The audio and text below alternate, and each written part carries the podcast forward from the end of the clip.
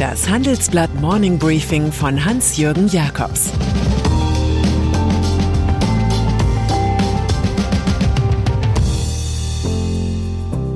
Guten Morgen allerseits. Heute ist Freitag, der 17. September, und das sind unsere Themen. Ein Pulverfass namens Evergrande.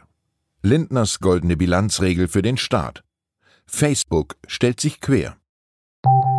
Nach einer kurzen Unterbrechung geht es gleich weiter. Bleiben Sie dran. Wie geht es weiter mit der Europäischen Union?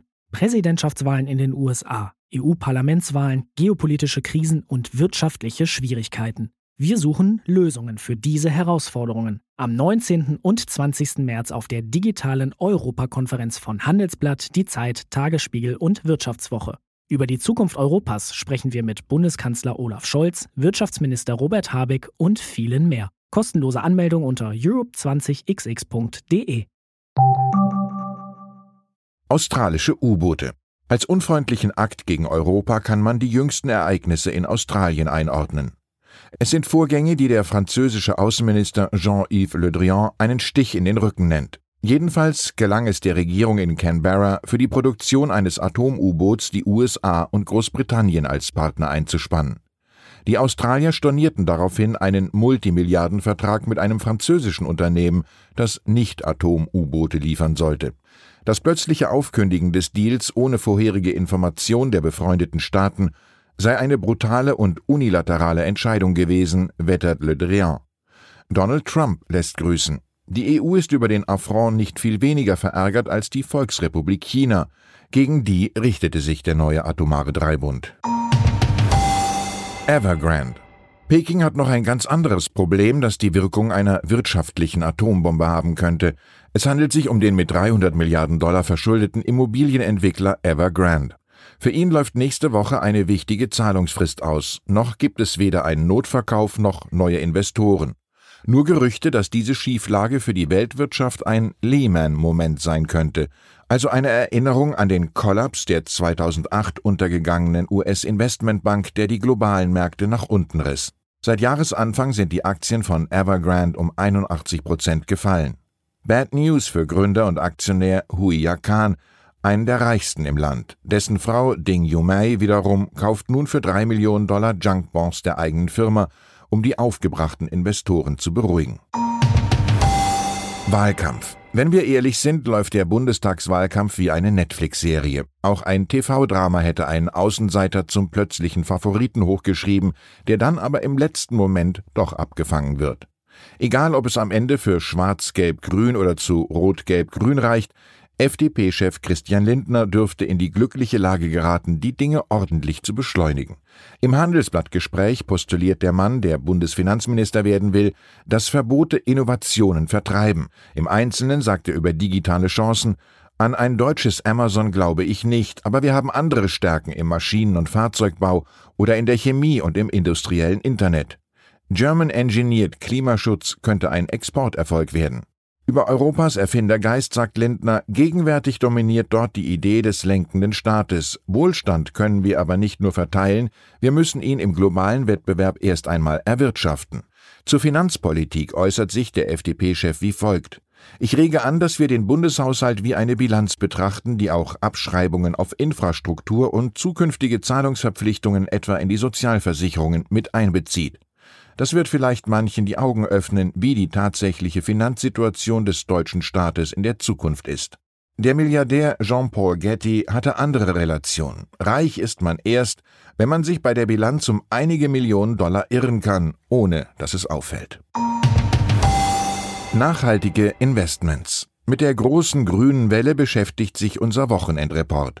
Wo so viel Geld lockt, sind Geschäftemacher, Glücksritter und zuweilen auch Kriminelle nicht weit, heißt es da. Schon 2025 dürfte jeder dritte Dollar in nachhaltigen Investments stecken. Und die Schweizer Großbank UBS hat ermittelt, dass Geldanlagen nach ökologischen und sozialen Kriterien für bis zu 70 Prozent der Privatanleger wichtig sind. Doch ist wirklich alles so vorbildlich, was da zirkuliert? Mir ist aktuell kein börsennotiertes Unternehmen bekannt, dessen Wertschöpfung bereits heute zu 100 Prozent nachhaltig ist, sagt UBS Europachefin Christel Novakovic. Es sind zu viele Anbieter unterwegs, die sich nur einen grünen Anstrich geben. Fazit, da wird man genauer hinschauen müssen. Naivität ist fehl am Platz. Facebook. Zu viel Hass und Desinformation rund um Corona wollte Facebook nicht mehr zulassen. Und so hat der US-Internetkonzern den Kampf mit dem Netzwerk der Querdenkenbewegung aufgenommen. Er löschte deren Inhalte auf der eigenen Plattform und bei seiner Tochter Instagram. Dort war zu lesen, dass die Covid-19-Beschränkungen der deutschen Politik Teil eines groß angelegten Plans gewesen seien. Facebook sagt, dass es unter 150 Konten, Seiten und Gruppen handle, die gelöscht wurden. Querdenkengründer Michael Ballweg will gegen die Aufräumaktion des sozialen Netzwerks gerichtlich vorgehen. Ströer. Generell will Facebook nicht auf politische Anzeigen verzichten, anders der Werbevermarkter Ströer. Das Kölner Unternehmen nimmt keine diesbezüglichen Aufträge mehr an. Zuvor war aufgefallen, wie intensiv die rechtsextreme AfD und deren Freunde Plakate kleben ließen. Den Ausschlag für das Nein gab jüngst die Plakatkampagne Grüner Mist gegen die Grünen. Heute feiert das Handelsblatt eine Premiere. Unter der Flagge Handelsblatt Management Campus läuft das erste Training unserer neuen E-Learning-Aktivitäten an.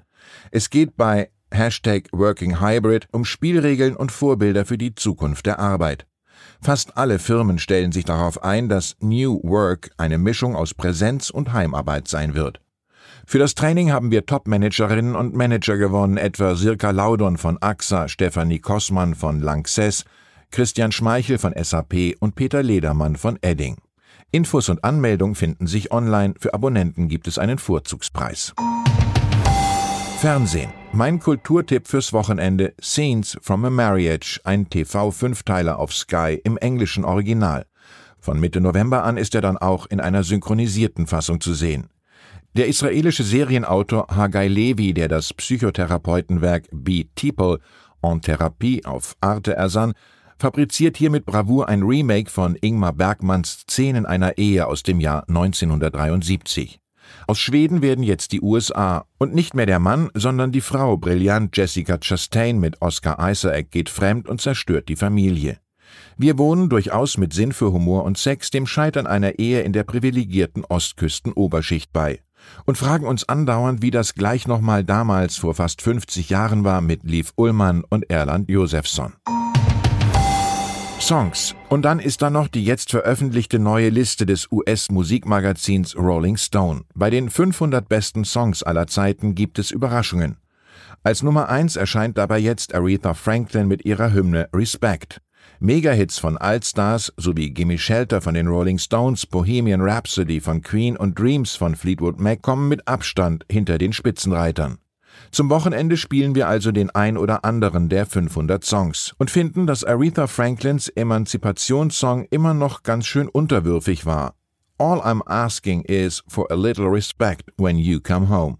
Ich wünsche Ihnen entspannende Tage. Es grüßt Sie herzlich, Ihr Hans-Jürgen Jakobs. Das war das Handelsblatt Morning Briefing von Hans-Jürgen Jakobs, gesprochen von Peter Hofmann. Die Welt steht vor gewaltigen Herausforderungen. Zum einen die Energiewende voranzutreiben und gleichzeitig den Klimawandel einzudämmen. Und auch der Energieträger Wasserstoff gewinnt weltweit immer mehr an Bedeutung. Doch wie geht es weiter? Erfahren Sie mehr auf dem Handelsblatt Wasserstoffgipfel 2024 am 12. und 13. Juni in Essen.